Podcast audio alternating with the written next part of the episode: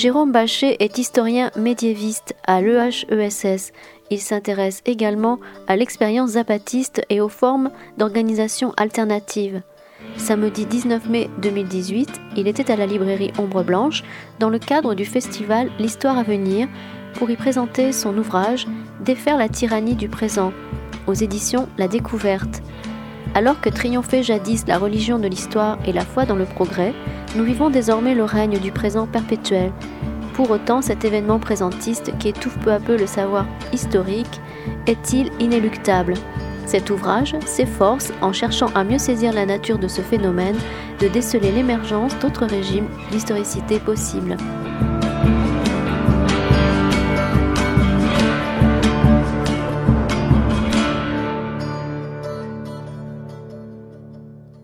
Bonsoir tout le monde. Nous avons le plaisir ce soir, dans le cadre du Festival Histoire à venir, de recevoir Jérôme Bachet, qui vient présenter euh, son dernier ouvrage euh, Défaire la tyrannie du présent. Jérôme Bachet, vous êtes historien médiéviste, enseignant longtemps à l'EHESS, à San Cristobal au Mexique. Vous êtes connu pour votre somme de travail, notamment euh, la civilisation féodale sur l'histoire médiévale. Pourtant, vous venez nous présenter un ouvrage ici qui n'est pas l'ouvrage spécifiquement d'un médiéviste, qui va aborder la question de, des régimes d'historicité, de ce que vous appelez dans le titre la tyrannie du présent. On en reviendra euh, bien en détail dans la conférence, mais on pourrait penser que c'est un, ouvrage d'historiographie, un ouvrage d'historien qui parle aux historiens. Pourtant, vous le dites, cette question, elle n'est pas venue d'une discussion entre historiens ou d'une discussion dans une université. Elle est venue autrement et elle revient avec votre parcours celle d'un médiéviste qui a enseigné longtemps au Chiapas et qui, en dehors des ouvrages sur le médiéval, a publié un certain nombre d'ouvrages sur le Chiapas et sur le zapatisme. Comment un historien français, spécialiste de la civilisation féodale, se retrouve à rencontrer cette question zapatiste euh, D'abord, euh, bonsoir euh, à tous, à toutes. merci à l'histoire qui vient et en particulier à la librairie Ombre Blanche pour cette, euh, pour cette invitation. Euh, comme toutes les bifurcations qui peuvent euh, advenir à la fois dans les trajectoires individuelles et aussi d'ailleurs plus généralement dans les trajectoires historiques. en effet, mon, parcours a été marqué par ce qu'on peut appeler une bifurcation ou voilà, le, déploiement d'une ligne d'une ligne d'univers, d'une ligne de vie, euh, d'un parcours euh, qui, n'était pas forcément inscrit dans, dans, mon expérience d'historien et d'historien médiéviste. voilà, mais la vie est multiple.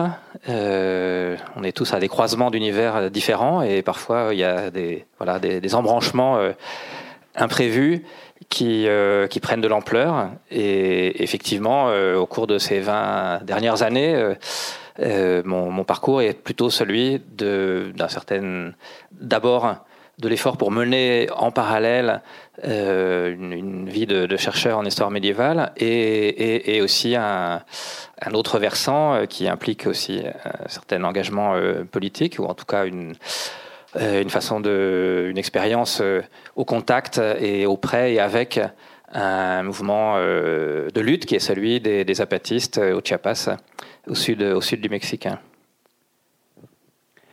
Vous revenez justement sur la question, vous parlez de tyrannie du présent ou de présentisme.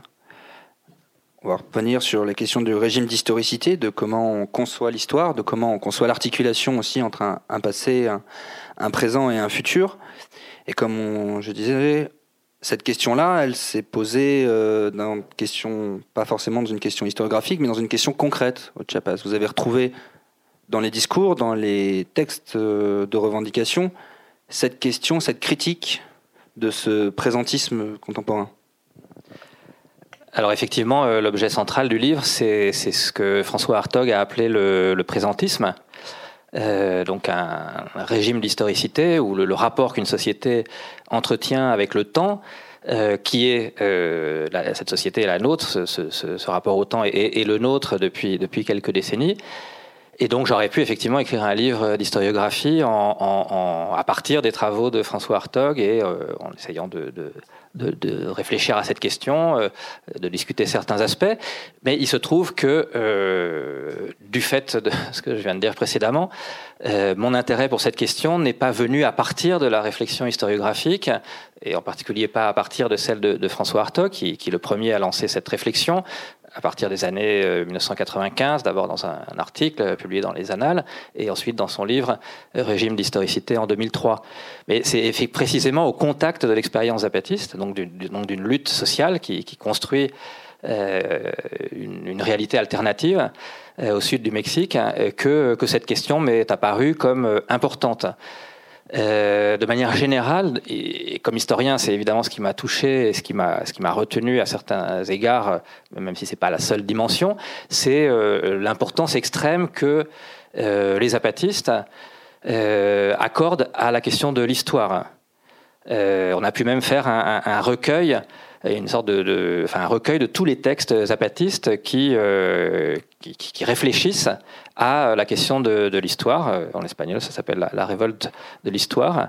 Euh, et ils se sont précisément, euh, à partir du, soulèvement zapatiste, donc le, moment le plus connu, c'est le, soulèvement armé du 1er janvier 1994, quand, quand, quand, sept villes du Chiapas, notamment San Cristobal de las Casas, sont, sont occupées militairement par, par cette armée indienne.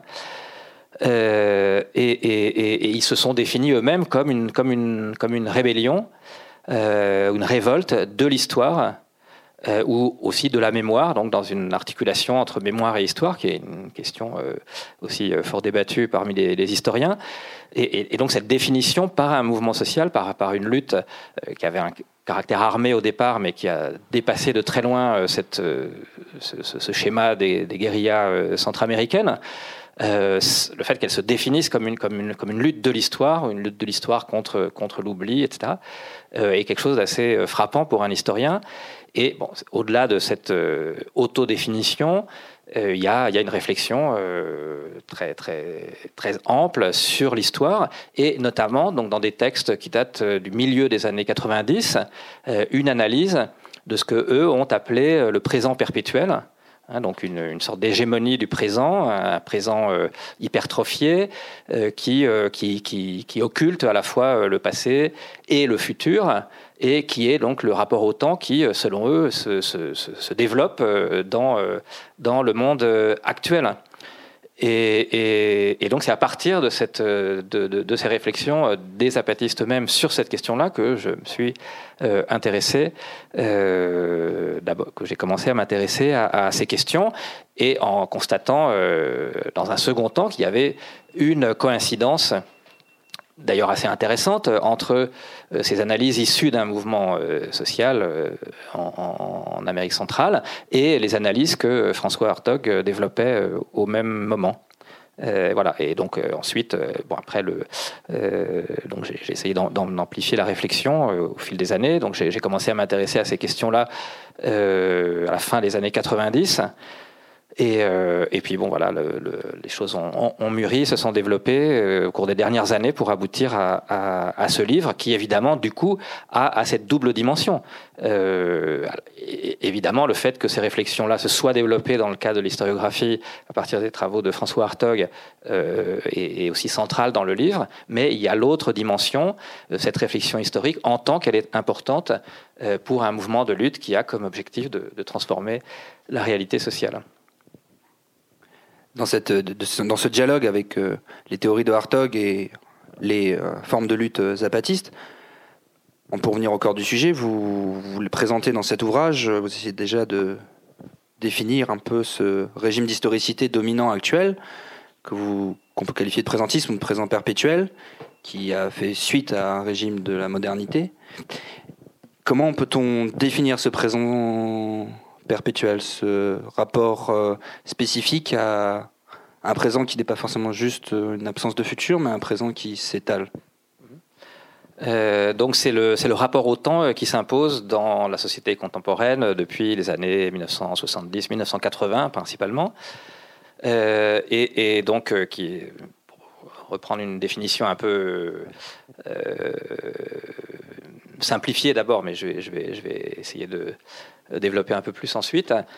donc, donc effectivement, c'est un rapport au temps dans lequel le, présent devient effectivement hypertrophié, ce qui produit aussi une sorte d'enfermement dans, le présent, avec un affaissement du rapport historique au passé d'un côté, et une, occultation des perspectives de futur euh, et principalement, évidemment, un, effondrement du rapport au futur qui était caractéristique de la relation au temps ou de la conception du temps historique ou du régime d'historicité antérieur qui est celui euh, de la modernité qui s'est euh, mis en place à la fin du XVIIIe siècle, comme, comme l'a montré notamment Reinhard Koselleck.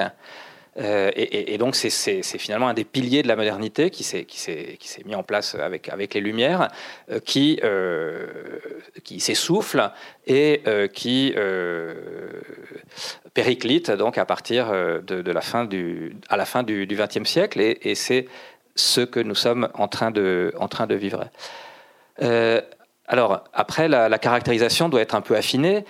Euh, euh, alors non, d'abord, d'abord, il en fait, pour moi, il y a deux dimensions. Il y a, cette dimension que je viens d'évoquer, qui concerne plutôt le rapport au temps historique. il y en a une autre qui concerne euh, que, j'ai tendance à distinguer de la, précédente et qui concerne la, question de la temporalité. Et effectivement, dans le monde actuel, il n'est pas difficile de remarquer que l'on est soumis à euh, de très fortes contraintes accélératives. La question de l'accélération est déjà constitutive de la modernité, mais il y a euh, au fil du temps, et en particulier actuellement, euh, une accélération de l'accélération, donc qui, qui, produit une espèce de, d'omniprésence de, des temps, des temps courts, des temps hachés, accélérés qui est aussi une manière d'amplifier la domination du temps, euh, ce qu'on peut appeler le temps abstrait, ou tout simplement le temps mesuré, le temps chronométré, l'omniprésence euh, des horloges, du temps, euh, même plus des horloges, c'est les horloges numériques, donc, dont on voit défiler les, chiffres en permanence et partout autour de nous, pas seulement sur les montres, puisque maintenant ces indications chronométrées sont sur tous les écrans qu'on utilise à longueur de temps. Euh, euh, et, donc une espèce de dictature de l'urgence dont je crois euh, il n'est pas trop difficile de dire que beaucoup, sinon presque tous et toutes, nous souffrons à certains, à certains égards. et donc cette temporalité de immédiatiste, cette temporalité de l'immédiateté aussi nous enferme dans l'instant le, dans le, dans présent. Donc il y a une espèce de conjonction entre les deux dimensions. la première qui, concernait le, euh, l'historicité et euh, celle-là qui concerne la temporalité. Et les deux, en se, rejoignant, euh, créent un espèce, une espèce d'enfermement dans l'instant, dans l'instant présent, dans, l'immédiat. Donc ça, c'est la tendance. Évidemment, tout n'est pas recouvert entièrement par cette, par cette tendance-là, mais elle est malgré tout très forte. Donc il faut, euh, nuancer un peu les choses. Euh, donc il y a un affaissement du rapport historique au passé, mais il n'y a évidemment pas une disparition complète du passé, même si euh, on voit bien que l'histoire n'a pas le même statut dominant qu'elle a pu avoir sous le régime d'historicité et les difficultés que peut avoir la discipline historique et en partie, me semble-t-il, liées à, cette, poussée du présentisme. Mais ce qui demeure, ce qui s'affirme, c'est un rapport mémoriel au, passé. Et euh, bon, ça, François Hartog a, beaucoup insisté sur ces dimensions-là. Donc, un rapport mémoriel, les vagues mémorielles, la question de la patrimonialisation. Euh, tout ça était au centre des, travaux de, François Hartog sur le type de rapport au passé euh, qui s'est imposé sous le, en, régime présentiste. Euh, et donc, pour ma part, j'ai pensé qu'il était peut-être plus intéressant de s'intéresser euh, aux, formes de futur euh, qui, au statut du futur en régime présentiste. Alors, si on prend présentisme au sens strict, bah, effectivement, le, futur disparaît puisqu'on est enfermé dans ce présent, mais les choses sont évidemment un peu plus compliquées. Et donc, bah, un des chapitres du livre est consacré aux différents futurs qui soit se maintiennent, soit prolifèrent en régime présentiste. Donc il y a certains futurs qui, euh, ont eu tendance à disparaître euh, et d'autres qui ont eu tendance à s'affirmer. Euh, celui qui a eu tendance à disparaître, c'est le futur qui était central dans le régime moderne d'historicité, dont François Hartog a, bien montré euh, ou bien expliqué qu'il était futurocentré, il était centré sur le futur, sur euh, l'appel vers le futur. la notion de progrès, qui est évidemment centrale dans la question du, dans le régime moderne d'historicité, fait qu'il y a une, très grande confiance dans la relation au futur. Le futur peut être attendu avec, euh, confiance, avec optimisme, parce que euh, l'idée même du progrès euh, pose cette sorte de, loi de l'histoire dans ce modèle historique-là, que le futur sera nécessairement meilleur que le présent et que le passé, malgré les aléas passagers de l'histoire. Mais la tendance est forcément vers une amélioration globale de la vie humaine. Et, c'est cette, cette, croyance, euh, cette foi dans le progrès qui évidemment s'est euh, effondrée. Euh, et de ce fait, le, futur fondamental du régime moderne d'historicité, qu'on peut appeler un, futur expectatif positif, hein, c'est-à-dire de l'ordre de l'attente et de l'attente de quelque chose de positif, qui est le, futur de l'espérance. Celui-là, effectivement, s'est radicalement effondré au profit de l'idée que nous sommes enfermés dans la réalité telle qu'elle est. Les, sentences qui résument le mieux l'enfermement présentiste, c'est euh, le fameux TINA, There is no alternative, attribué à Margaret Thatcher, et aussi euh, la phrase de l'historien euh, François Furet, nous sommes condamnés à vivre dans le monde dans lequel nous vivons. Donc il n'y a pas d'autre possibilité, parce que fondamentalement, l'espérance révolutionnaire a, montré son échec définitif, et donc nous sommes enfermés définitivement euh, dans euh, la réalité telle qu'elle existe, c'est-à-dire euh, le, monde capitaliste. donc ce futur-là, en effet, s'effondre, et du coup, s'impose évidemment une forme de pessimisme, de résignation, de fatalisme du fait de cet enfermement dans la réalité, dans le monde tel qu'il est. Euh, et ça, évidemment, le, point euh, maximal de, cette, de, cet enfermement, ce sont euh, les années 80, les années, le début des années 90, quand on parlait du triomphe absolu du néolibéralisme, de l'enfermement dans la pensée unique, etc. Depuis, les choses ont commencé à changer un petit peu, heureusement. Euh, et, pour parler maintenant donc des, futurs qui se sont, euh, qui s'affirment dans, euh, dans, dans, le régime présentiste ou dans le présent perpétuel actuel. Alors il y a plusieurs, plusieurs aspects. Il y a le fait qu'il reste certains aspects des conceptions antérieures, du régime moderne d'historicité, ou des conceptions progressistes. Elles n'ont pas entièrement disparu. Euh, on notera quand même que l'usage du mot progrès euh, est devenu quand même euh, plus difficile.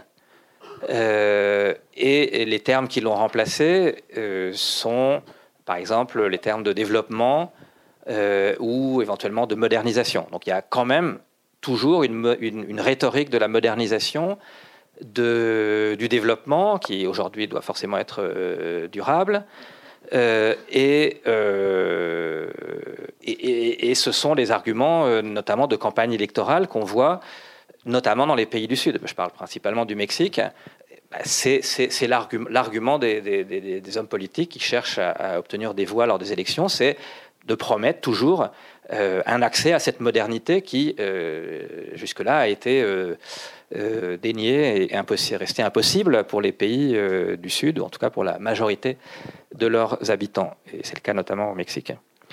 Euh, et puis même dans les courants critiques, de la gauche critique, on va dire, cet idéal moderniste ou progressiste n'a pas disparu. J'analyse en particulier dans le, dans le livre un, texte qui a eu un succès euh, important, à mon avis un peu disproportionné, qui est le, manifeste accélérationniste euh, de deux auteurs euh, britanniques, où, la perspective d'un dépassement du capitalisme est, pensée sur un mode absolument classiquement moderniste, dans un canon d'un marxisme le plus d'un marxisme-léninisme même, on va dire, le plus, le plus classique. Et bizarrement, cette chose-là a été présentée aujourd'hui comme une nouveauté absolument incroyable.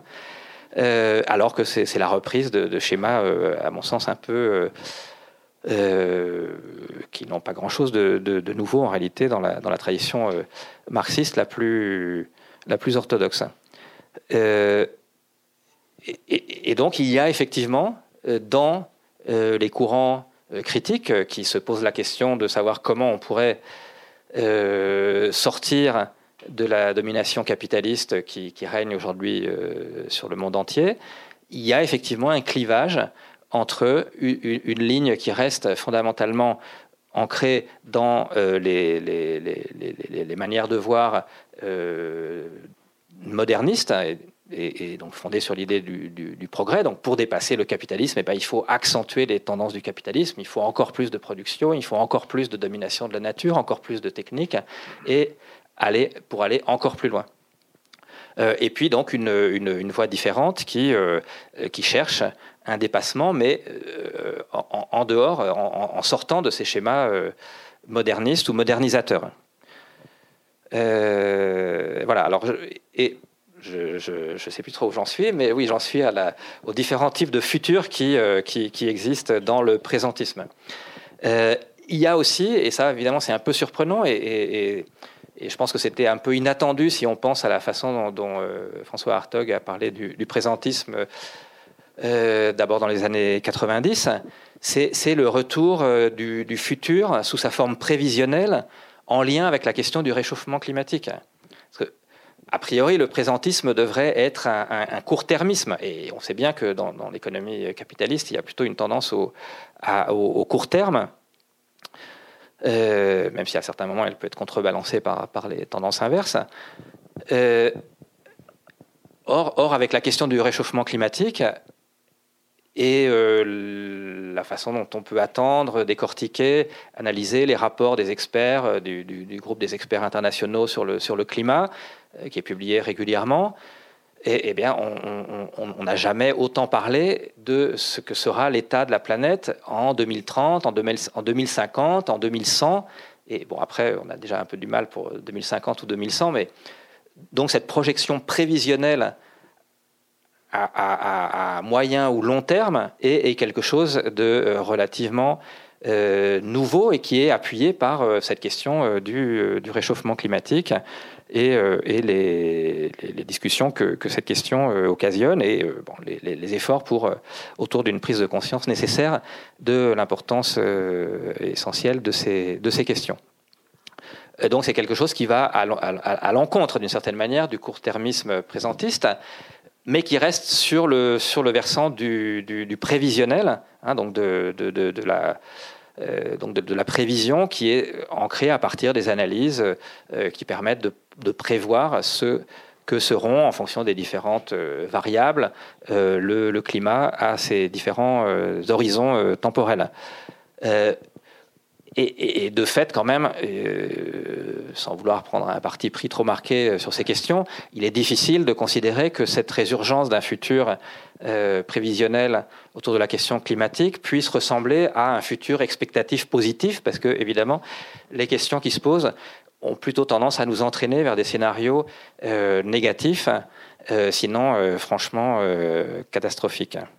Et, donc il y, a, une anticipation, mais qui est plutôt sur le versant de la destruction, de la dévastation des formes de vie, du vivant, euh, non humains ou éventuellement euh, humains aussi, ou en tout cas des conditions de possibilité d'une vie euh, digne pour les, pour les êtres humains dans un contexte non humain à, brève échéance ou moyenne échéance totalement dévasté. voilà. Et puis, en, dernier lieu, il y a l'importance de l'anticipation de dans l'économie euh, et en particulier dans l'économie financière qui euh, repose tout entière sur euh, bah, l'anticipation de ce que seront les cours demain ou dans l'heure qui va suivre ou dans la microseconde suivante, puisque désormais avec le trading informatisé, les, changements d'opération se jouent plusieurs fois dans une même seconde, et donc on peut faire, paraît-il, j'ai du mal à l'imaginer, mais il semble que ça existe beaucoup, beaucoup de, de profit euh, en, l'espace d'une seconde en, jouant sur les variations euh, des cours qui peuvent advenir plusieurs fois au cours d'une même seconde. Donc là, en termes de temporalité immédiatiste et d'accélération de l'accélération, il y a quand même effectivement une échelle assez significative qui est, est franchie avec ce type de, pratique. Mais du coup, ça signifie que l'économie euh, capitaliste, dans, laquelle aujourd'hui, qui est aujourd'hui fortement financiarisée, dans laquelle euh, la question euh, des échanges sur les marchés financiers est déterminante, elle dépend très largement, vu aussi l'importance acquise par le crédit, l'endettement, etc., elle dépend très largement de, de ces anticipations. Mais alors là, pour le coup, ces anticipations, euh, contrairement à ce que je disais sur la question du, climat, elles sont quand même plutôt euh, là à, très court terme, puisque on est, c'est une logique de la, liquidité, de l'accélération euh, du court terme qui, pour le coup, domine. Voilà. Vous avez, vous avez commencé. Dans votre livre, vous ne faites pas que constater l'avènement de ce présentisme ou le déplorer, vous expliquez aussi quelles, sont, quelles failles prenait le modernisme et euh, quelles causes ont mené aussi à l'avènement de ce présentisme. Et notamment, vous avez commencé à l'aborder, et le thème de l'année du festival est humain, non humain. Il y a dans cette euh, crise du modernisme aussi l'avènement de cette question, de l'émergence de cette question du non humain. Vous avez commencé à parler sur la, question du réchauffement climatique. On sait que dans vos ouvrages, vous abordez aussi régulièrement, notamment dans le dernier Coréam, des approches anthropologiques qui reposent cette question-là actuellement euh, Alors, ce n'est pas un aspect vraiment central dans, le livre, mais euh, il me semble qu'on peut considérer qu'une transformation assez importante euh, dans la manière d'évoquer le rapport entre l'humain et le non-humain est en effet en train de se jouer. C'est-à-dire que c'est quelque chose qui n'est qui est pas central dans le livre, mais qui est quand même important puisque c'est parallèle avec ce qui se joue sur la question de la temporalité. Euh, on pourrait dire que le, je me fonde en grande partie sur les travaux de, Philippe Descola, euh, que c'est le, grand partage entre nature et culture, euh, ou l'idée d'une exception humaine, qui est aussi un des, piliers de la, modernité, alors pour le coup plutôt depuis le XVIIe siècle, qui, qui vacille.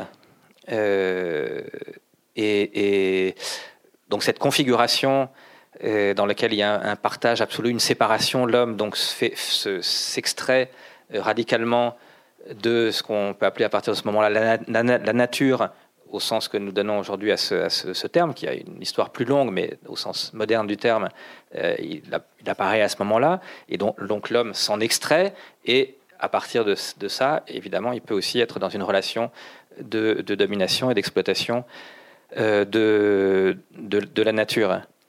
Euh, donc cette configuration, c'est ce que Philippe Descola a appelé le naturalisme, elle est très particulière. Selon lui, elle est propre à, euh, à l'Europe. Elle a vu le jour en Europe au XVIIe siècle. Et donc là, il y a un des facteurs très importants, majeurs de, la, singularité, de la spécificité de la trajectoire européenne, puisque c'est quelque chose que l'on n'observe pas dans euh, aucune des autres euh, cultures, dans aucune des autres trajectoires des, civilisations hors d'Europe. Et peut-être d'une certaine manière que cette, cette, cette, configuration est en train de se, de se défaire. Et c'est peut-être pourquoi ça aussi qu'on parle autant de cette relation entre l'humain et le non-humain, qu'on cherche à repenser d'une autre manière en, en, sortant des cadres proprement modernes. Euh, au même moment où, où le, régime moderne d'historicité, euh, lui aussi, euh, s'affaiblit ou voire s'effondre. et donc là, il y, y il y a une coïncidence entre euh, cette, euh, ces, transformations qui nous, qui nous, font sortir euh, du cadre de la modernité classique. Et il me semble que ce sont deux transformations assez importantes qui justement montrent la, profondeur des transformations qui sont en train de se jouer actuellement, alors que et qui vont peut-être à l'encontre de l'impression que précisément rien ne se joue.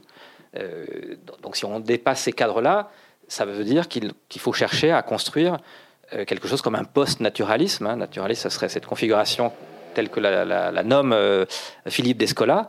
Et donc, nous sommes en train de passer à un, monde post-naturaliste, même si évidemment le rapport euh, classique, précisément modernisateur, euh, d'exploitation de la nature, qui est conçu comme quelque chose d'extérieur à, l'homme ou dont l'homme est extérieur, évidemment, continue à être très importante puisque l'exploitation des, ressources naturelles en, régime capitaliste est très largement fondée sur ce, sur ce type de relation.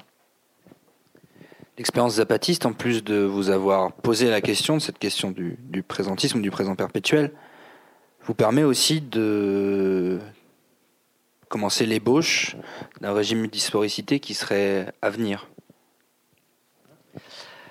Alors c'est un peu le, cœur du livre. Euh, donc, mon, intention euh, en écrivant ce livre, ça n'était pas euh, uniquement ou principalement de, revenir sur l'analyse du présentisme ou du présent perpétuel, euh, de l'amplifier, de, de, de, lui apporter, ajouter quelques éléments euh, dont ce que je viens d'évoquer, euh, mais de poser une question plus, plus, générale qui était celle d'une possibilité d'échapper à cet enfermement présentiste. Et donc, de ce fait-là, l'intérêt pour moi d'analyser le présentisme tel qu'il tend à s'imposer. Euh, je répète encore une fois qu'il tend à s'imposer et il ne s'impose jamais seul. En réalité, il y a toujours plusieurs régimes d'historicité qui, sont en compétition à un même moment. Euh, on peut revenir sur ce point éventuellement dans la discussion. Euh, mais bon, c'est celui qui, tend à s'imposer, qui a une force nouvelle, qui est, une, force à l'œuvre assez puissante. Et, donc la question euh, qui m'intéresse plus, c'est encore une fois d'analyser euh, ces caractéristiques pour euh, réfléchir à la manière de pouvoir en sortir, de pouvoir y échapper, donc de défaire la tyrannie du présentisme. et, là, effectivement, je prétends pas avoir trouvé de moi-même des propositions sur ce plan. Euh, il me semble, tout ce que j'essaye de faire, c'est de, de, de, tirer parti de, suggestions euh, qui me semblent à l'œuvre dans l'expérience zapatiste, dans ce que les zapatistes disent sur le, rapport à l'histoire, le rapport au temps, euh, et, et, et, de profiter de cette, source d'inspiration et peut-être en l'important un peu plus dans une réflexion plus historiographique, qui, ou, mais en même temps politique, qui me semble importante. Donc il s'agit de réfléchir à, des, régimes de temporalité émergents et à des régimes d'historicité émergents, euh, mais qu'on ne voit pas encore euh, très bien, parce que évidemment vous me direz le Chiapas c'est très loin, c'est au Mexique, c'est au sud du Mexique, et, euh, bon tout le monde n'en entend pas parler. on ne sait pas forcément ce qu'ils disent, encore moins sur ces questions assez particulières. et donc, ce sont plutôt de l'ordre de, signes, de signes minimes de euh, voilà, de, de, régimes dont je ne peux pas vous dire qui sera ceci ou cela. Ce sont pour moi, je les prends comme des réalités émergentes ou à peine émergentes, mais c'est sur cette dimension-là. Euh, si du moins on pense que ça vaut la peine de réfléchir à la manière de ne pas rester enfermé dans le présentisme, euh, qui m'a semblé important et en tout cas pour moi de, de réfléchir dans ce livre. Et donc il y a effectivement pas mal de suggestions dans dans la réflexion des, des apathis sur le temps et l'histoire. Euh, on y va, je, développe un peu là-dessus. C'était ça la question, hein, oui. Peut-être pour donner un exemple public, on peut voir, par exemple, sur euh, les rapports entre passé, présent et futur, le nom même de zapatisme et son utilisation, ça peut être. être euh, bah, oui, effectivement. donc, c'est la lutte zapatiste, c'est celle de de, des membres d'une organisation politico-militaire qui s'appelle l'Armée zapatiste de libération nationale. Ce qui ne veut pas dire que tous soient militaires dans cette organisation, là, c'est tout à fait le contraire. Mais la question, c'était pas du tout que je me mette à parler des zapatistes eux-mêmes. Euh, simplement, effectivement, ils, ont pensé leur action dans une, identification très forte à, la lutte pour la terre des zapatistes des années 1910, Emiliano Zapata, mais bien sûr tous les, tous les zapatistes, et euh, toutes les luttes agraires qui se sont euh, développées euh, dans la décennie de la révolution mexicaine. Et pour eux, c'est la même lutte. et le centre de leur lutte, c'est effectivement la lutte pour, pour la terre, pour la, possession collective des terres, et pour la possibilité de maintenir les acquis de la révolution mexicaine sur ce point qui, tendance qui a été évacuée ou effacée par les réformes néolibérales au Mexique depuis notamment 1992. donc, il y, a une belle image que les zapatistes ont, produite où on les voit lors d'une marche à Mexico, dans le même lieu où euh, les zapatistes, en 1914, quand ils sont entrés euh, dans Mexico, euh, sont allés prendre un, petit déjeuner dans un café du, centre de la ville, et les zapatistes sont allés, quand ils étaient à Mexico, dans le même lieu, et donc on a une photo où on a la superposition de ces deux images celle de 1914, celle de 1997. Donc ils s'inscrivent pleinement dans cette, relation à, une mémoire qui est celle des révolutions passées et dans une histoire qui, pour eux, continue euh, à être active. C'est pour le coup une mémoire euh, vive, une mémoire qui est euh, véritablement présente dans leur, dans leur présent. à partir de là, c'est pour donner un élément de, de, cette réflexion de manière plus générale. comment sortir de l'enfermement dans le présentisme? À mon avis, il, faut récupérer, à mon avis, un rapport au futur qui ne peut pas s'en tenir aux formes de futur qui, euh, qui se maintiennent ou qui prolifèrent dans le présentisme.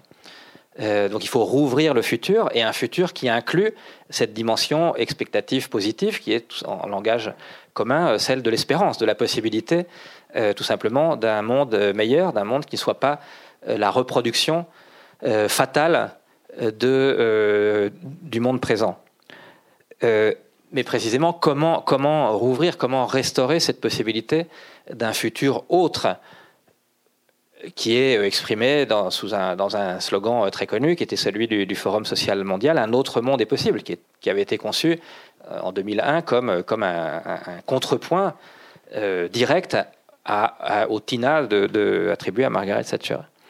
Euh, mais c'est un peu insuffisant parce que précisément, comment on rouvre ce futur? Est-ce qu'il faut revenir au, futur de la modernité? Est-ce que simplement il faut opposer à nouveau euh, les conceptions de la modernité, l'idée du progrès, à, euh, l'enfermement présentiste? Et c'est pourquoi il y a, comme je vous disais tout à l'heure, un, clivage assez important, à mon avis, euh, sur cette question. Et la position des apatistes, c'est que, comme d'autres, ce, retour, ce retour aux conceptions proprement modernes, modernistes, est impossible pour que naisse le présentisme, il a fallu que ce régime moderne d'historicité s'effondre. Et il s'est effectivement effondré. Il en reste encore, parce qu'en histoire, un effondrement ne se produit pas euh, du jour au lendemain, donc il en reste encore, et il a encore de beaux restes, on pourrait dire. Euh, mais euh, ce, sont des, restes, en tout cas dans, ma lecture. Et du coup, et celle des apatistes. Et donc, il faut réinventer un autre rapport au futur. Alors, en quoi ça peut consister? Ben, Précisément, cette question du rapport au passé. Et une des idées euh, intéressantes des apatistes, c'est de, mettre l'accent sur un, lien toujours nécessaire entre passé et futur, un pont entre passé et futur. Ils se définissent eux-mêmes. J'ai dit, tout à l'heure qu'ils se définissaient comme une rébellion de la, de la mémoire et de l'histoire. Mais ils peuvent dire aussi, nous sommes une rébellion qui, pour défier le désenchantement présent, a mis un pied dans le passé et l'autre dans le futur se définir comme une, comme une rébellion de, de, l'histoire, c'est certainement pas, euh, ça ne signifie certainement pas de s'enfermer dans, dans, le passé. D'autant qu'on est dans une culture, les apadistes sont pour la quasi tous des, ils appartiennent à différents peuples indiens. Ils sont ancrés dans des cultures qui, sont, qui ont un ancrage traditionnel et communautaire assez important. Donc il y a un rapport au passé qui est très fort. Et comment, donner une place à ce rapport au passé tel qu'il peut exister dans les sociétés traditionnelles, mais qui ne s'enferme pas dans le, passé, ce qui serait évidemment impossible pour un mouvement qui prétend être un mouvement d'émancipation. Donc il s'agit d'aller en même temps vers un futur, un futur inédit, et évidemment un futur euh, souhaitable, désirable, plus que ne l'est euh, le monde, euh, monde d'aujourd'hui. Et donc, il faut inventer un rapport entre passé et futur qui est, qui est nouveau, qui n'existe pas dans, les conceptions modernes. Dans, les conceptions de la modernité, il y a effectivement cet appel vers le futur, mais pour aller vers le futur, il faut nécessairement rompre avec le passé. Et dans le régime moderne, euh, l'attachement au passé, alors il y a la connaissance du passé, la connaissance historique du passé, c'est une chose, mais l'attachement au passé est, euh, nécessaire, est toujours condamné comme euh, une preuve d'archaïsme. ceux qui revendiquent la positivité de certains aspects de ce qui a pu exister dans le passé sont immédiatement qualifiés justement de rétrograde, de passéiste, d'archaïque, etc., etc. Euh, quand on ne leur dit pas, euh, vous voulez revenir au Moyen Âge. Euh, et, là, et là, il faut donc la, il faut aller vers un, futur neuf, mais en pensant qu'on peut y aller en, emportant une partie, avec soi une partie du, passé, et qu'on n'a pas, pas, besoin de rompre, de, poser ce geste de rupture avec, avec le passé pour pouvoir avancer vers, vers, vers l'avant.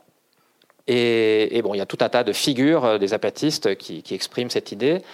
Par exemple, celle de l'escargot, qui est un des emblèmes euh, les plus euh, retenus par les, par apatistes, qui d'une part exprime l'idée de la lenteur, donc ça s'oppose évidemment à la, contrainte accélérationniste du présentisme, mais c'est aussi une image euh, de la spirale et donc d'une conception spiralante du, du, devenir, et éventuellement même du devenir historique, qui permet de penser quelque chose comme un, retour euh, vers le passé qui, prend appui dans le passé, qui prend appui sur le passé pour s'élancer vers un futur qui est néanmoins un futur euh, inédit. Donc cette possibilité de penser une articulation entre passé et futur, euh, me semble une figure assez intéressante, qui rompt à la fois avec les schémas de la modernité, euh, avec les schémas euh, de la postmodernité et du présentisme dans lesquels on est enfermé dans le présent, et avec les conceptions de la tradition qui ne voient de positivité que dans le passé seul et qui ne peuvent penser le futur que comme une répétition du, passé, pour dire les choses euh, un peu, un peu schématiquement. Mais donc là, il y a là une source d'inspiration importante. Il y a un autre élément qui me semble important, c'est que euh, restaurer ce rapport au futur me semble impliquer euh, le fait de, restaurer une certaine idée de l'anticipation, de, pouvoir se tourner vers le futur, d'imaginer euh, de, penser ce que sera ce futur et notamment ce que l'on souhaite qu'il soit, qu'il puisse être, qu'il puisse être. Euh, par exemple, dans un de mes livres précédents, euh, Adieu au capitalisme, le cœur, c'était effectivement un effort pour mettre sur la table le fait que si on.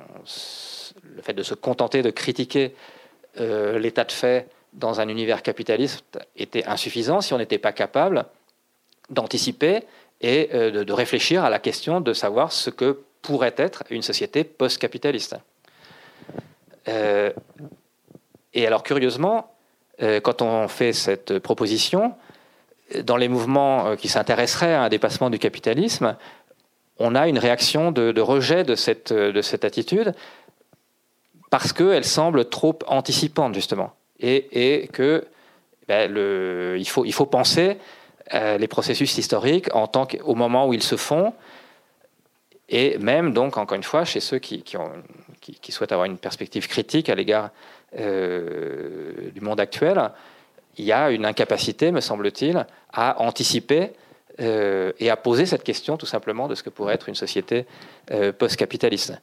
Évidemment, pourquoi? Ben, Parce que les, manières d'envisager les sociétés post-capitalistes, on a bien connu ça, dans les schémas classiques, euh, révolutionnaires, marxistes, euh, notamment, il y a une idée prédéfinie de ce que sera euh, le, monde post-capitaliste. Il y a même, dans ces conceptions, des lois de l'histoire qui nous disent que l'effondrement du capitalisme est inéluctable et qu'après, nécessairement, viendra une société socialiste, puis communiste.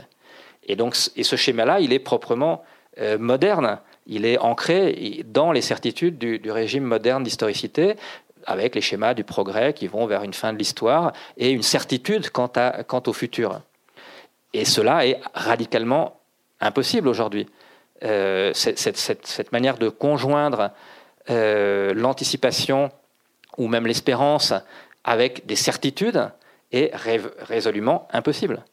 Et donc, il me semble qu'il faut inventer une manière de donner une place à l'anticipation, euh, mais qui échappe à cette forme-là, à cette forme qui a été celle de la modernité, et qu'on peut résumer par la notion de planification. Dans, les conceptions modernes, le futur, il peut être planifié parce qu'en réalité, il est euh, largement, dans ses grandes lignes, il est largement connu d'avance. Et, donc, comment faire pour donner une place à l'anticipation quand cette forme-là, celle de, la planification, est devenue euh, impossible? Il y a un moment donné, vous parlez dans votre ouvrage, ça pourra peut-être euh, entrer en corrélation avec d'autres réflexions historiographiques d'un rapport entre le passé et le futur, et notamment des non advenus, de ce rapport qu'on peut avoir sur euh, le passé et, sur euh, l'histoire dans une projection alors c'est l'histoire des possibles. Euh, Quentin de Hermoz est au fond de la salle, c'est lui que vous faites allusion. c'est, je, me suis beaucoup appuyé sur sur sur sur, ce, sur le livre qu'il a qu'il a écrit et, et sans que ce soit euh, central dans, mon approche, mais je pense que ça a aussi quand même une, certaine importance. Euh, bon, il y a différentes manières, c'est à lui qu'il faut donner la parole pour parler de l'histoire des possibles. Euh, mais simplement un point, puisque j'étais en train de parler des, futurs et d'un futur perçu dans une perspective qui serait celle d'une anticipation non planificatrice. Bah, le futur, par, par excellence, c'est le lieu du possible, ou le lieu des possibles. Donc, ce rapport d'anticipation, euh, d'attention à ce qui n'est pas encore advenu, euh, qui est dans le futur, euh, me semble être le lieu par excellence de cette réflexion sur les futurs, même si comme historien, c'est plutôt les, possibles dans le passé qui, sont au centre de la, réflexion historiographique. mais donc, moi, c'est à partir de cette question du futur que, je vois cet enjeu du possible. Euh, qui, qui, donc permet d'ouvrir euh, le futur vers un autre possible, ou plus exactement d'autres possibles. Euh, et, l'histoire, effectivement, ne me semble pas pouvoir être pensée en dehors de, ou en tout cas, elle me semble devoir gagner à être pensée avec cette notion des possibles, à la fois dans ce qui concerne le, futur, pour ce qui concerne mes centres d'intérêt, et puis d'intégrer euh, la réflexion sur les possibles, donc sur les, passés non advenus, euh, sous différentes modalités, euh, histoire contrefactuelle, qui n'est peut-être pas forcément ce vers quoi j'irais, mais en ce qui me concerne, je, pense que la réflexion, en effet, sur le fait qu'à chaque situation historique, il peut y avoir plusieurs résolutions des différentes lignes ou facteurs de détermination, et donc à chaque situation historique peut déboucher sur différents possibles il y a celui qui a été effectivement, qui est effectivement attesté historiquement, mais il y a d'autres euh, possibles qui auraient pu advenir. Et donc penser euh, la trajectoire historique effectivement avérée en comparaison avec celle qui aurait pu advenir, de manière, euh, dans un cadre de, de, de, possibles raisonnablement envisageable dans le cas de la situation considérée. La comparaison entre la trajectoire effectivement advenue et d'autres possibles euh, me semble euh, ajouter à la, capacité de, problématisation pardon, de, l'historien.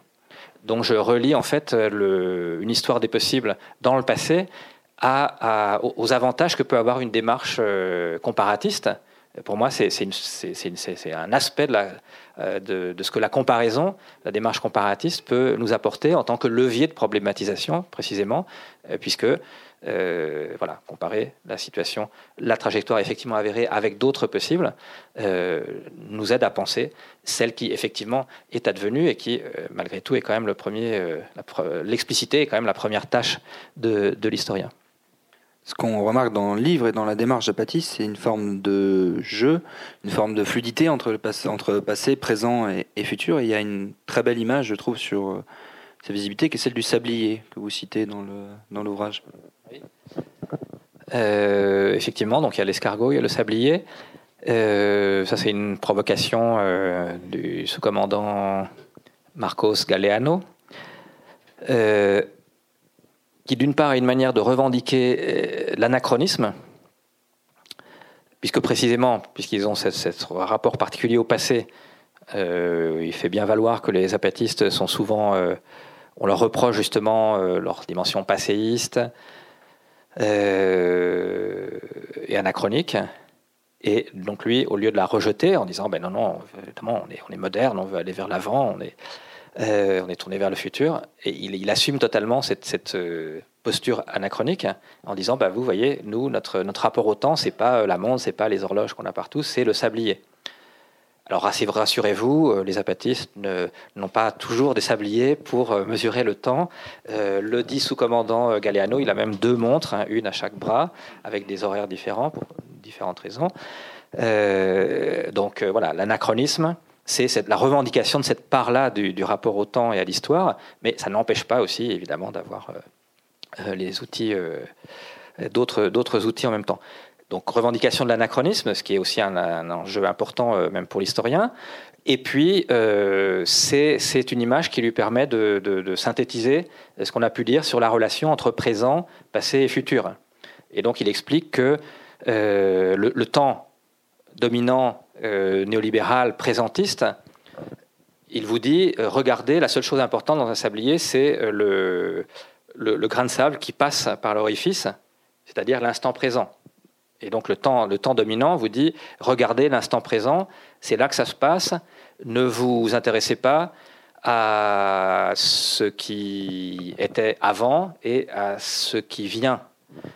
Et il dit, et, évidemment, le temps zapatiste, c'est tout le contraire. Le sablier, précisément, c'est ce qui permet de voir à la fois l'instant dans lequel on se trouve, mais cet instant, il ne prend sens que si on le met en rapport avec l'ensemble des grains de sable qui sont soit déjà tombés, soit en attente de tomber, c'est-à-dire avec euh, le temps passé et le temps qui vient. Ah, Donc l'histoire qui vient.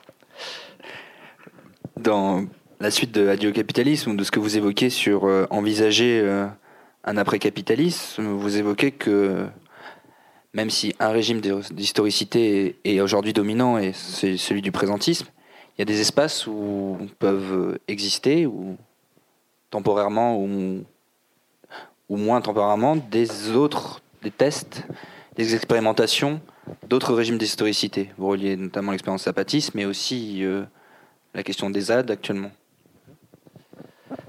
Euh, oui, c'est dans, les, disons dans toutes les brèches qui cherchent à se développer, à se construire dans le mur de la domination présente pour y créer d'autres expériences, d'autres manières de vivre, d'autres manières d'habiter, d'autres relations avec autrui, d'autres relations avec le non-humain qu'on appelle habituellement la nature. Euh, donc c'est ce qu'on appelle les brèches. En langage sociologique, c'est les stratégies interstitielles. Euh, c'est le livre d'Eric Olin Wright auquel je fais allusion. Et euh, concrètement, bah, des exemples de ça, c'est effectivement l'autonomie zapatiste telle qu'elle se construit euh, au Chiapas, mais aussi en France, des espaces comme, la ZAD de Notre-Dame-des-Landes, qui a subi une nouvelle intervention policière cette semaine, mais où s'expérimentent ces autres rapports dont je viens de passer, et aussi par conséquent un autre rapport à, la, à la temporalité. Est-ce qu'il y a des questions?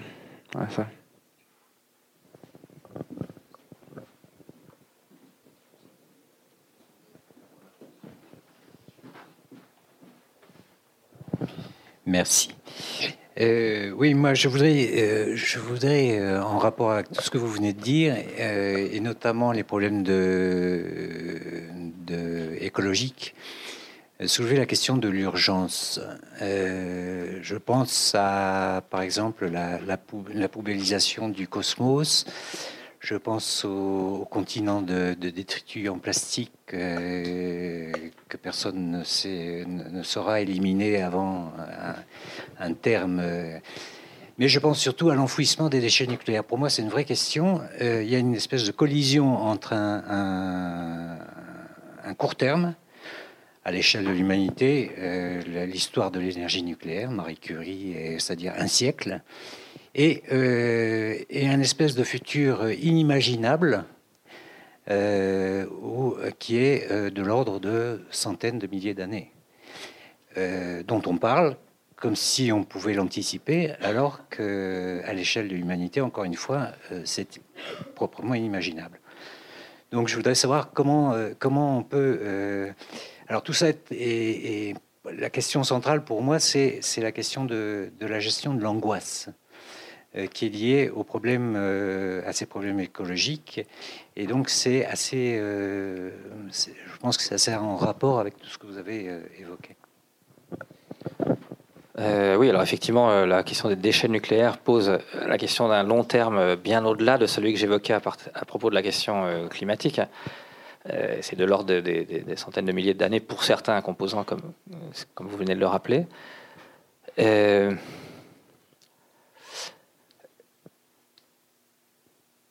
donc là, il y a un très long terme, mais qui est pas vraiment le, qui est plutôt évacué quand même dans la, qui de toute manière est le problème qu'on a hérité à partir du moment où on a mis le doigt dans l'engrenage euh, nucléaire. Une autre question, c'est celle du démantèlement à terme des, centrales, des centrales euh, nucléaires, euh, qui a un énorme problème. Euh, pour l'instant, on est censé en démanteler une en France, mais on n'a toujours pas réussi à le faire depuis un certain nombre d'années qu'il en est question. mais les, autres vont suivre. Et à l'échelle européenne, c'est pareil. Je, donne d'ailleurs ce, chiffre dans le, dans le livre, parce que je, mentionne un peu cette, question-là. donc il y a des, des, dizaines et des dizaines et des dizaines de centrales nucléaires qui doivent être arrêtées dans à relativement brève échéance en Europe. J'ai plus les chiffres en tête. Et cette question n'est absolument pas. Enfin, il y a des rapports là-dessus, mais qui mettent en évidence le fait que ces questions sont absolument pas budgétées et qu'on ne sait pas comment ça va se faire. Et techniquement, je ne sais même pas si on sait vraiment comment le faire.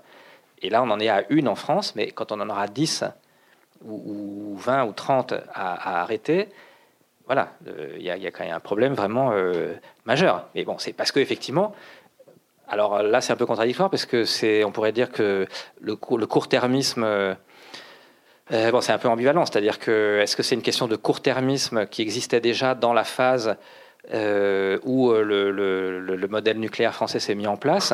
Et la question, évidemment, de la, gestion des déchets était complètement occultée. en gros, on, verra après. cette question n'était absolument pas prise en compte et, dans la l'argumentation pro-nucléaire, il fallait certainement euh, écarter à la fois ces questions en termes techniques et en termes de coûts, parce que ça aurait peut-être posé les choses de manière euh, différente si on avait pris cette question-là en compte dès le début. Bon, voilà. Euh, après, c'est la, que vous, vous, la question que vous posez, c'est la question de l'urgence.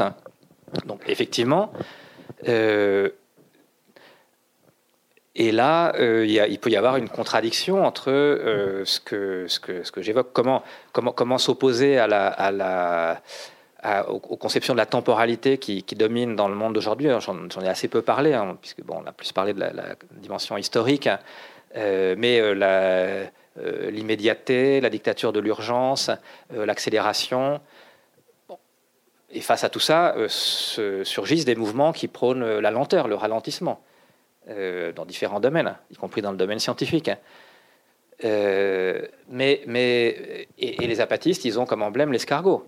Et là, le problème, c'est effectivement la contradiction entre le fait qu'on voudrait résister à cette euh, injonction accélérationniste qui est, qui est imposée, qui est, qui est nécessaire, qui est la, la, règle selon laquelle fonctionne le monde dans lequel nous nous trouvons, et donc la volonté de, de, ralentir. mais en même temps, on est dans une situation d'urgence et les enjeux les plus, les plus les plus graves sont en effet, à mon sens, euh, les, enjeux euh, écologiques euh, dans l'ensemble des domaines qui sont, concernés par, ça, pas seulement la question climatique, la question nucléaire aussi. et, donc il y a effectivement urgence à, avancer et à essayer de faire quelque chose. C'est effectivement, c'est plutôt maintenant que ça se passe. Et donc là, il y a aussi un autre enjeu qui, dont on n'a pas parlé, c'est comment articuler cette, cette euh, importance qu'a à mon sens la question de l'anticipation et, et, la question du présent, donc, euh, de et donc de l'action présente.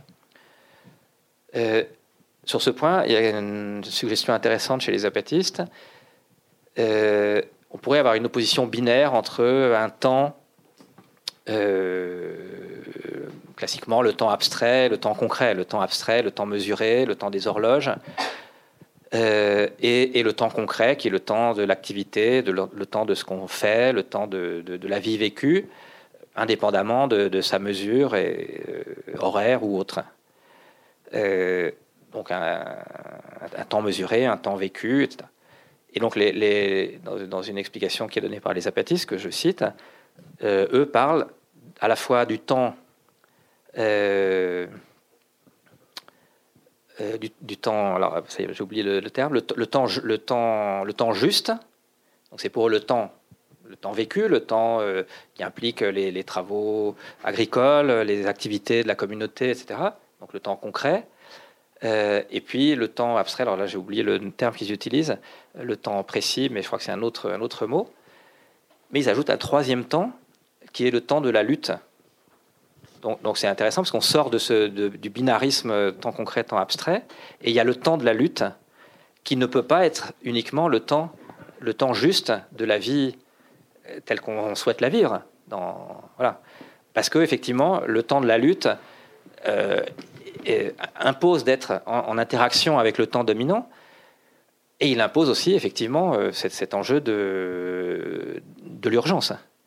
il impose aussi euh, parfois même une, très grande contrainte accélérative, parce que quand on est dans la, dans la lutte, comme le sont les apatistes, bah, les tâches euh, à accomplir euh, pour s'organiser collectivement, pour construire une action politique, bah, sont extrêmement lourdes.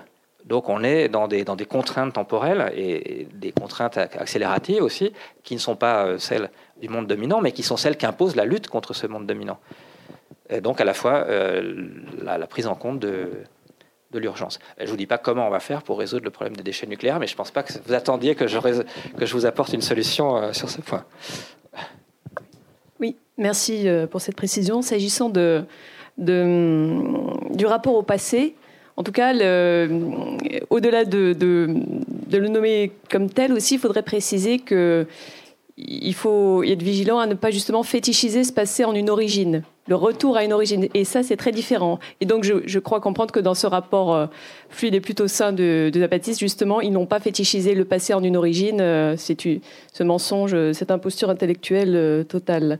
Et pour faire écho à ce qu'a dit Jean-Claude Abézienne lors de son, sa conférence introductive, et ça, c'était intéressant, moi, je, n'avais pas ces éléments, il a précisé, ça c'est intéressant pour aussi cette, cette relation au passé, présent, futur, que la, la région de l'hippocampe mobilisé pour euh, l'inscription de la mémoire, et notamment la mémoire autobiographique, est également mobilisé dans, dans, dans, la production de l'imaginaire, de l'imagination.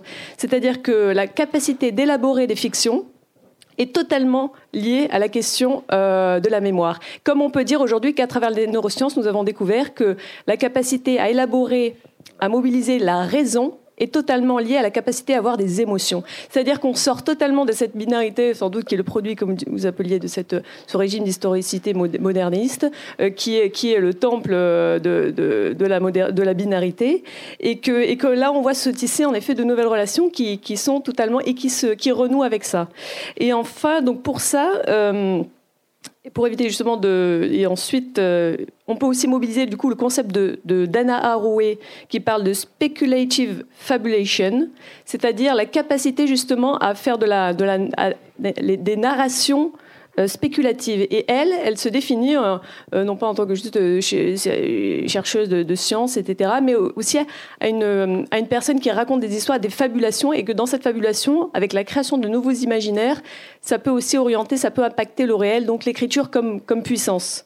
Et c'est vrai que les fictions, euh, comme dit aussi Geneviève Cellier, euh, euh, universitaire liée au cinéma, le, divertissement, c'est du sérieux. Et c'est vrai que l'invasion, l'invasivité de, des fictions, à chaque fois audiovisuelles, littérature, etc., ont une importance aussi. Et c'est vrai que du coup, mobiliser ces forces narratives, puisqu'on se trouve aussi dans une librairie, d'important pour, pour, pour polliniser, pour féconder le, futur.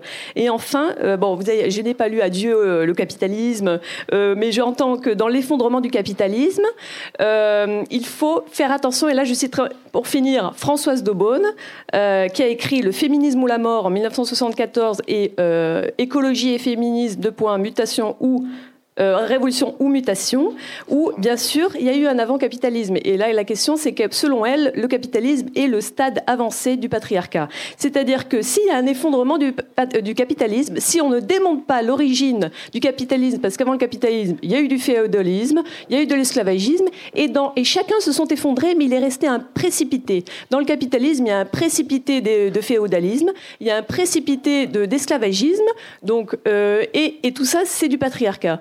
Donc la question, c'est qu'en effet, adieu au capitalisme, mais aussi adieu au patriarcat. Et, euh, j'espère aussi que toutes les, fictions euh, du passé présent zapatistes euh, que vous connaissez ont-ils, comme aussi le mouvement kurde, qui est aussi dans la modernité actuelle, ce fameux mouvement, avec un très fort mouvement de femmes de libération kurde et avec une pensée véritablement de, la question des femmes et, de l'émancipation de, de, ça, et donc peut-être véritablement une opportunité de révolution mutationnelle, pour utiliser le terme de, Françoise Daubonne, changement de paradigme radical pour inventer de nouveaux futurs euh, qui, nous, qui, qui, qui, nous émanciperaient toutes et tous, bien sûr, au-delà du genre, au-delà au -delà des, discriminations et des, inégalités. Euh, merci pour toutes ces suggestions. Euh, je ne vais pas répondre sur toutes, mais effectivement, le, dépassement de l'opposition entre raison et émotion, je pense que c'est quelque chose sur lequel les apatistes ont, dit beaucoup de choses. Euh, ils peuvent par exemple vous dire qu'il y a sept sens, que dans les sept sens, la pensée fait partie de ces, sept sens. Euh, et puis, il y a dans, le, dans la parole zapatiste, il y a à la fois euh, des analyses politiques, une parole qui est impliquée très directement dans, dans, l'action politique d'un mouvement de lutte.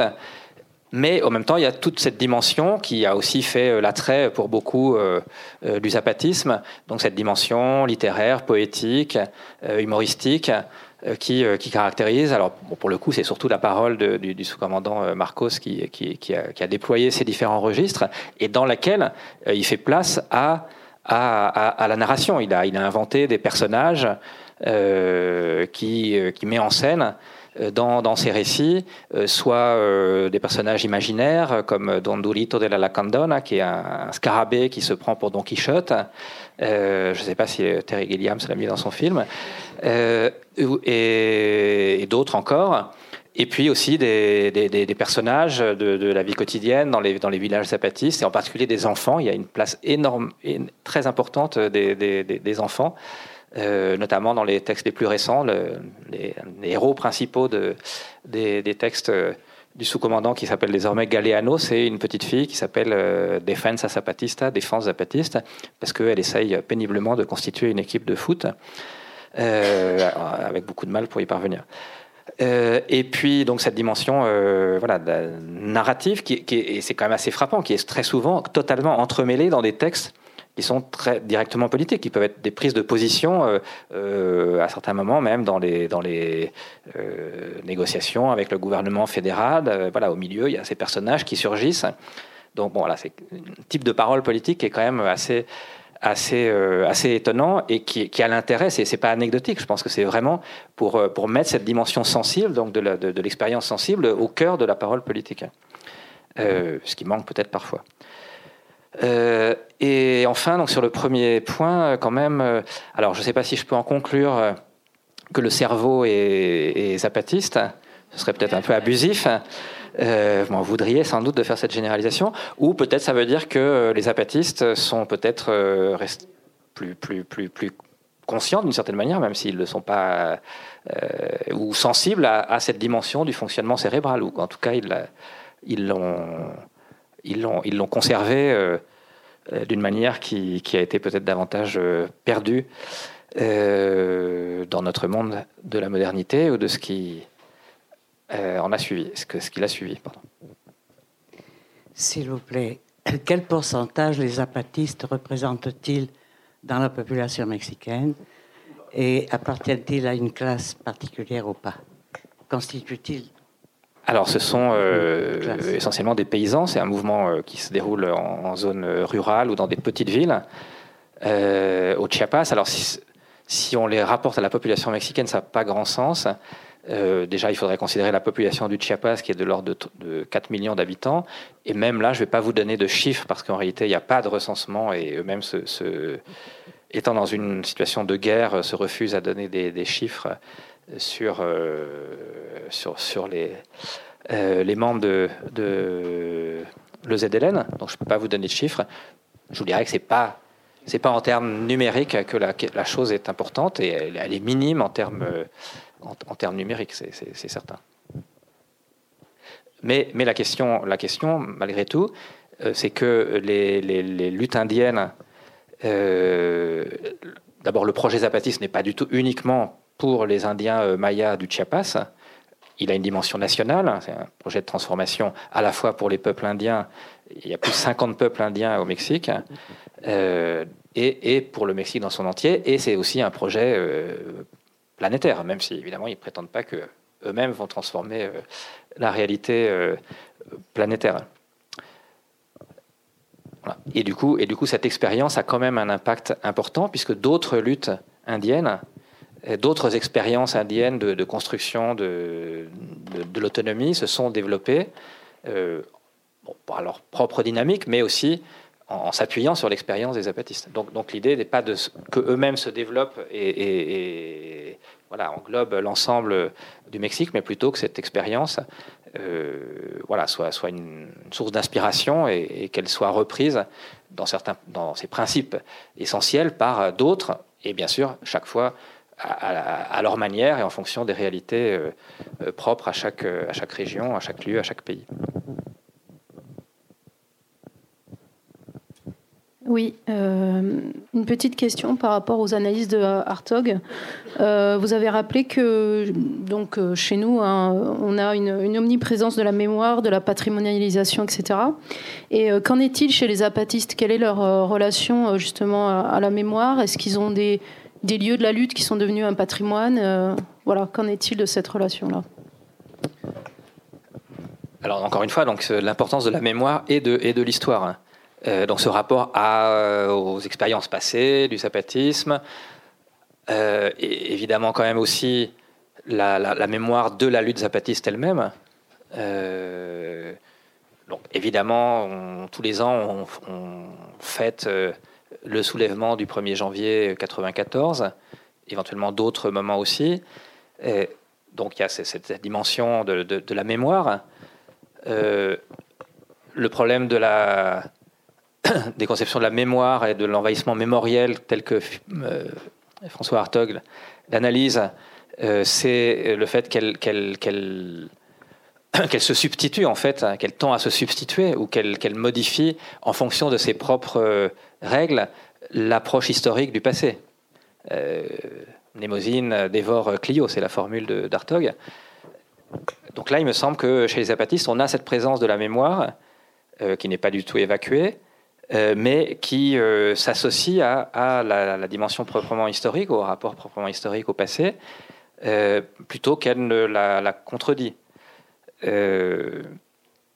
D'ailleurs, il y a une quasi-identification entre mémoire et histoire, non pas, non pas en réduisant, me semble-t-il, la question est un peu difficile, mais non pas en réduisant l'histoire à la mémoire, mais en amplifiant la signification de la mémoire notamment en expliquant que la mémoire, c'est précisément ce qui relie euh, passé, présent et futur.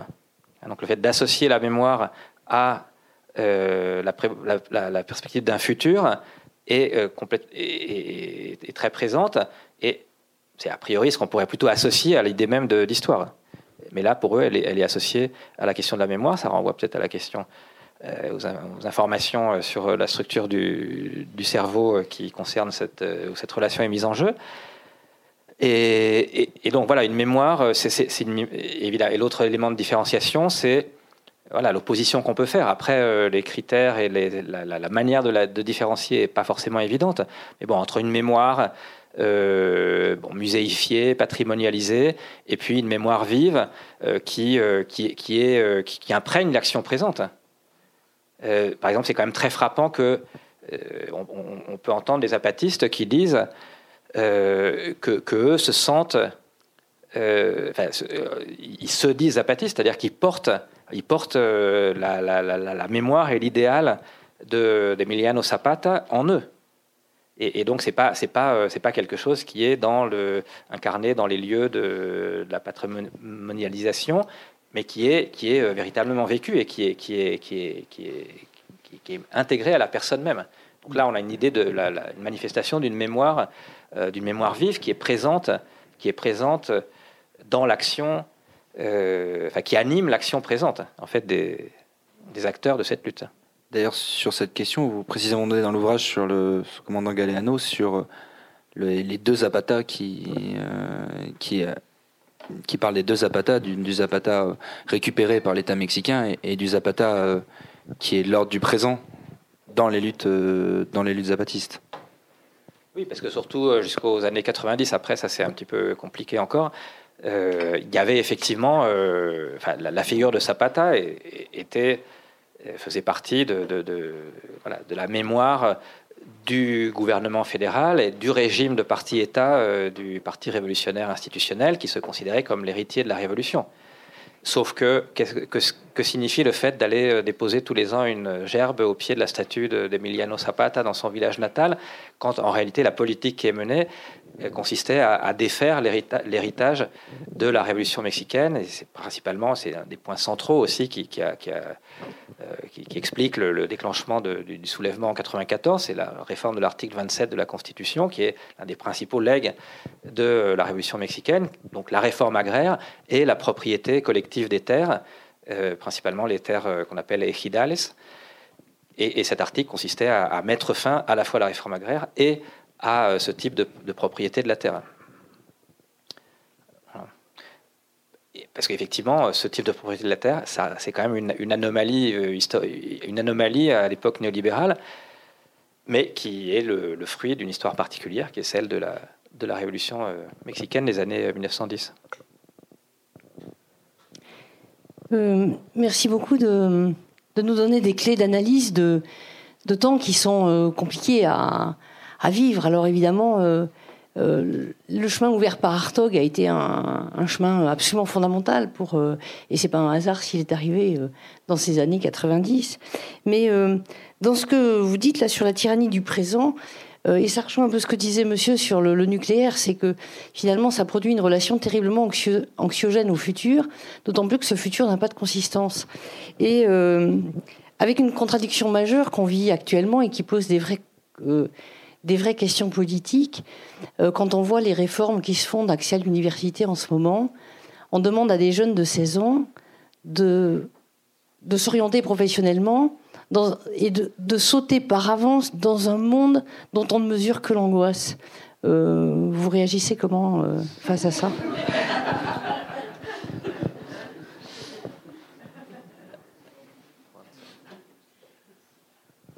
Évidemment, ce rapport au, à l'histoire et au temps, il est fortement anxiogène. Et il est anxiogène, sur les deux versants, sur la question de la temporalité, la, dictature de l'urgence, cette sensation de, toujours euh, manquer de temps, d'être euh, toujours pris de court, d'être euh, soumis à cette contrainte accélérative. C'est quelque chose qui est, un des facteurs de, bah, stress et de, de, mal-être au travail, dans la vie en général. Et puis là, sur le plan plus du, temps plus long de, l'histoire, bah, effectivement, le rapport au futur, il est, il n'y a, pas vraiment de rapport au futur, ou c'est un rapport qui est effectivement euh, forcément anxiogène. C'est-à-dire soit le, soit le futur, on ne peut pas l'envisager. Euh, avec paradoxalement ce que vous dites, c'est qu'on est censé euh, anticiper, là pour le coup, voilà, un choix de carrière à un moment où on pourrait dire qu'il faudrait laisser les choses plus ouvertes. Donc là, il y a des éléments un peu contradictoires. Euh, mais globalement, quand même, le sentiment, bon, il y a plein d'études quand même qui montrent ça, que, autant dans le régime antérieur, il était facile de se projeter euh, dans sa propre vie à, relativement moyen terme. Euh, autant c'est devenu impossible. et dans les enquêtes, justement, sur, sur la perception du, futur ou de leur propre vie par les jeunes, c'est plutôt l'idée qu'il n'y a, pas d'avenir. Il n'y a pas d'avenir, ou en tout cas, il est insaisissable, qu'il est incertain, qu'il est euh, en effet plutôt inquiétant. donc, soit on ne peut pas l'appréhender, parce que aussi on est dans une, dans, une, dans une logique qui est celle, alors dans sa version de, telle qu'elle est présentée, dans, l'idéologie du monde économique, c'est la flexibilité, l'adaptabilité. Donc ça veut dire qu'il ne faut pas pouvoir, on ne se projette pas là dans, l'avenir. Simplement, il faut être prêt à, s'adapter à, ce qui viendra. et, et, donc on ne peut pas anticiper. Il y, a, très peu de capacité à se projeter soi-même dans sa propre vie, ou en tout cas beaucoup moins, à, une échelle temporelle beaucoup plus réduite par rapport à ce qu'on pouvait constater dans les décennies euh, antérieures. Et quand on peut le faire, bah, effectivement, c'est plutôt des perspectives euh, angoissantes ou, même désespérantes qui se, qui se, qui se profilent. Euh, donc quand même, l'idée fondamentale de l'idéologie du progrès, de la croyance ou de la foi dans le progrès, c'est quand même grosso modo, effondré. Euh, tous les ans, je demande à mes étudiants à San Cristobal, bon, si eux pensent que, le, que, que, demain leur vie sera meilleure que ce qu'elle est aujourd'hui, que celle de leurs parents, etc., bah, bon, tout le monde ricane. Si on avait posé cette question-là euh, euh, il y a 30 ans ou 40 ans, la réponse aurait été sans doute un peu différente. Donc de ce point de vue-là, sur ce point-là, enfin, donc l'effondrement quand même fondamental de la croyance dans la, certitude du progrès, ce qui ne veut pas dire qu'il peut pas, que certains ne peuvent pas euh, argumenter qu'il y a des progrès possibles dans tel ou tel domaine. Mais, mais le progrès comme phénomène historique global et la certitude du, progrès, donc la certitude d'une positivité dans le futur, ça, cette croyance-là, je pense que quand même, grosso modo, elle s'est effondrée et que je ne vois pas trop comment on pourrait, dans le contexte actuel, la restaurer. Et en ce sens, euh, il me semble que, la, et c'est quand même le point central de l'analyse qui permet euh, d'argumenter qu'il y a bien en effet un, glissement entre le régime moderne historicité et quelque chose qu'on peut appeler euh, le présentisme ou le, présent perpétuel. Mais du coup, cette tension entre deux façons de voir le temps, une façon, disons, incarnée politiquement par une réforme de l'université, et puis une façon incarnée par euh, un, refus de ce système, entraîne nécessairement la révolte ou la mhm. répression.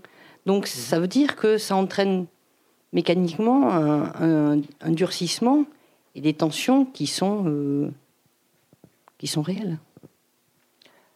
Ah bah, c'est certain. Euh, et, si on veut envisager un autre, euh, une autre trajectoire possible, qui pour moi passe par une réflexion sur comment sortir d'un système qu'on peut qualifier de capitaliste, évidemment, ça ne va pas se passer sans difficulté, ni sans tension quelques tensions sont prévisibles pour le coup. Prendre la dernière question. Dans, euh, dans les régimes euh, historisés, en fait, on, peut et le découpage du temps historique, hein, on peut se rendre compte qu'il y a bon cette notion de temps, bien sûr, hein, euh, mais on s'aperçoit que il n'y a peut-être pas forcément uniquement le temps en lui-même. Si on regarde l'Antiquité, elle a duré plusieurs siècles, elle a plusieurs foyers. Euh, il y a le monde grec qui nous est cher, euh, mais c'est autour de la mer Égée, et c'est des populations, c'est combien? C'est 2 millions de personnes, c'est 3 millions de personnes peut-être, ou c'est 10 millions de personnes. Bon. Ensuite, on a euh, la romanité, c'est toute, c'est toute la Méditerranée. Donc là aussi, c'est multifoyer, puisqu'il y a même deux, deux, mondes chrétiens qui se mettent en place. mais il y a le reste du monde aussi, hein, qui, a lui-même ses propres évolutions. Et puis après, à partir de la Renaissance, on se rend compte que en fait, euh, c'est presque un siècle par, par époque historique. Euh, le siècle des Lumières, etc. Je, je, je, raccourcis le débat, mais en fait, l'idée, l'idée, c'est de dire, en fait, en plus du temps, il y a euh, le nombre de foyers sur Terre et il y a les populations qui sont, comment dirais-je, concentrées autour de cette, de cette question plus on avance, plus on se rend compte que, un, il y a de plus en plus de monde, et deux, c'est de plus en plus court. Première notion. Deuxième chose, euh, on a parlé du temps, on a parlé du temps euh, juste, du temps précis, euh, le temps abstrait, le temps concret, le temps vécu. Il y a un autre temps qui est aussi évoqué, et notamment dans la mythologie, c'est le temps kairos. C'est le moment opportun. C'est se dire que euh, ben avant l'heure c'est pas l'heure, après l'heure c'est trop tard, ou que une idée quand elle est juste, eh ben on peut plus l'arrêter quand son moment est venu. Euh, donc c'est une deuxième deuxième notion. Tout à l'heure vous avez aussi dit que les apatistes avaient l'idée de dire il faut rajouter le temps de la lutte, d'où ma question. Est-ce que dans le temps de la lutte, ils intègrent le fait qu'il y a la notion de gestion des affects de la population, puisqu'on est de plus en plus nombreux, qu'on est sur un périmètre maintenant qui est mondial, il n'y a, plus, des foyers, c'est la totalité. Donc, dans, quelle mesure eux-mêmes se posaient la question que leurs bonnes idées, comment ils les font partager pour effectivement créer avant le, avant le domaine de la lutte, le, le domaine du rapport de force. Comment on crée, quel est le temps qui est nécessaire pour créer à la fois le rapport de force par les affects et par, le, et par la lutte, avant la lutte. Euh, alors il y a beaucoup d'aspects sur lesquels je voudrais réagir euh, à partir de votre question, mais euh, je ne sais pas si on a un peu de temps encore, oui, ça pose pas de problème. Alors bon, il y a des, dans le livre, là, il y a des réflexions. on n'a pas parlé de certains aspects, la question du, moment, justement. Alors, dans le temps de la lutte, il y a aussi le Kairos. 1er janvier 94, c'est, c'est le moment juste pour, pour, pour agir. Et, de ça découle euh, voilà, toute la suite euh, des événements et la, trajectoire euh, de l'expérience zapatiste. Donc ça, effectivement, il y a toute une réflexion aussi que j'essaie de mener sur, sur la question du temps de manière plus générale.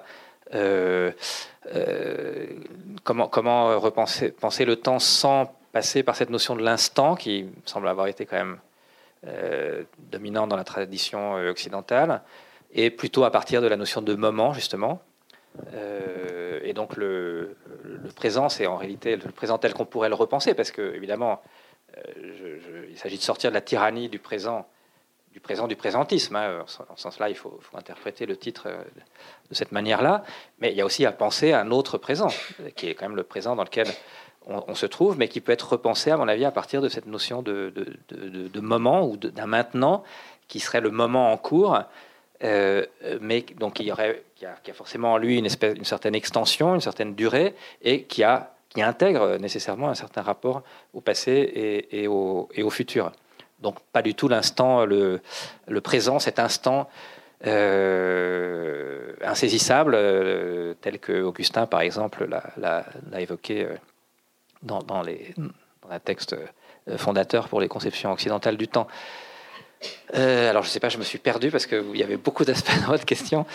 Euh, je ne sais plus du tout où j'en suis. Oui. ça y est, je suis perdu. oui, oui, oui. Juste avant la lutte, quoi. C'est comment, comment on crée le rapport de force ah ben, eux, ils l'ont créé, eux, ils l'ont créé à leur échelle. Après, euh, c'est pas à eux de le faire. Euh... Bah, bien sûr, c'est pour ça que c'est pour ça que leur perspective, elle est, elle est aussi planétaire.